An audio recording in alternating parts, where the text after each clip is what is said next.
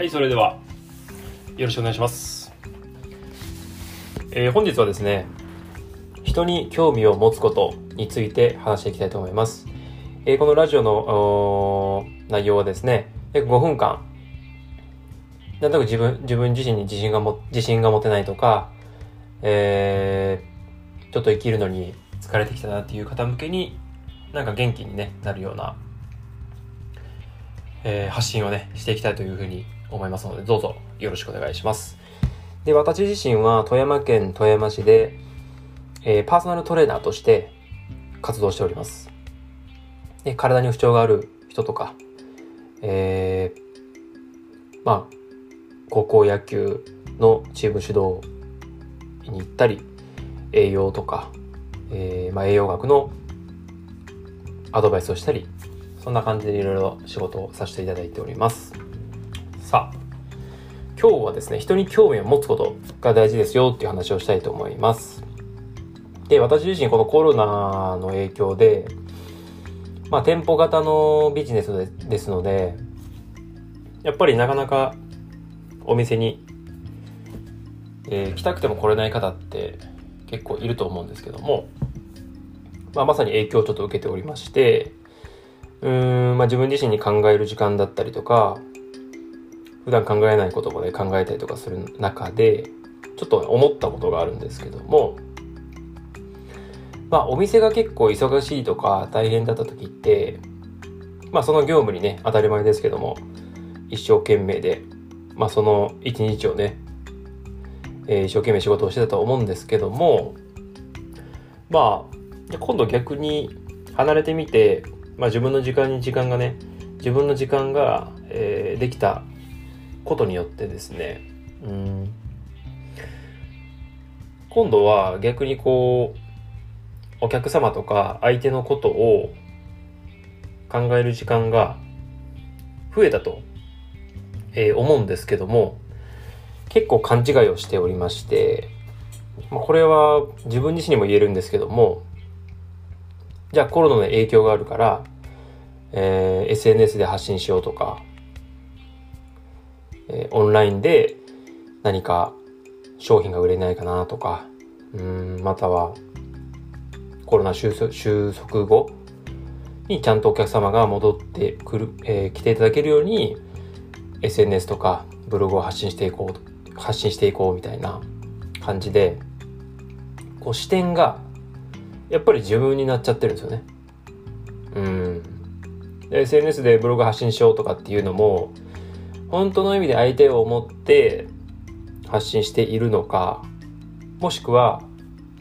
うーん、いや結局自分自身お店を守るためにブログ、SNS を発信しているんじゃないかっていうふうに最近思ったんですよね。で、いろんな人の SNS 見てても、やっぱり相手ではなくて視点がやっぱ自分になってしまっている。うん。まあすごい人だとね、視点がもっともっと上というか、まあ宇宙というかね、すごい高い視点で物事を考えてるんですけども、まあ私もまだまだですので、まあ自分自身の視点になっちゃっているなっていうのが最近思いますね。はい。なので、まあこれはサラリーマンの方とかでも考えるべきことだと思うんですよね。なかなかこう人材仕事場の人とうまくいきませんとか。うん。会社行くのがねちょっと嫌ですっていう人もいるとは思うんですけどもちょっとね一歩立ち止まっていただいて視点が自分になっていないかっていうのを考えた方がいいかなと思いますね。あの人の言い方がとか。うん、まあ、あいつはちょっとわかんないよねとか、ではなくて、じゃあ自分の言い方はどうだったとか、えー自分自身の実力、まあ、話し方とかね、聞き方はどうだったかっていうのも、まあ、このコロナの時期、自粛が多いので、考えてみてもいいかなというふうに思います。はい。で、次は、まあ、相手の本音を引き出すにはっていうことが大事になってくると思うんですけども、まあ僕も接客で、1対1でマンツーマンで指導しているのでお客様がどう思っているのかとかやっぱり本音は、えー、聞きたいんですけどもなかなかでも言ってくれる方少ないですよね。いやいざ肩こり腰痛でき来てても実は違う悩みを抱えていたりとか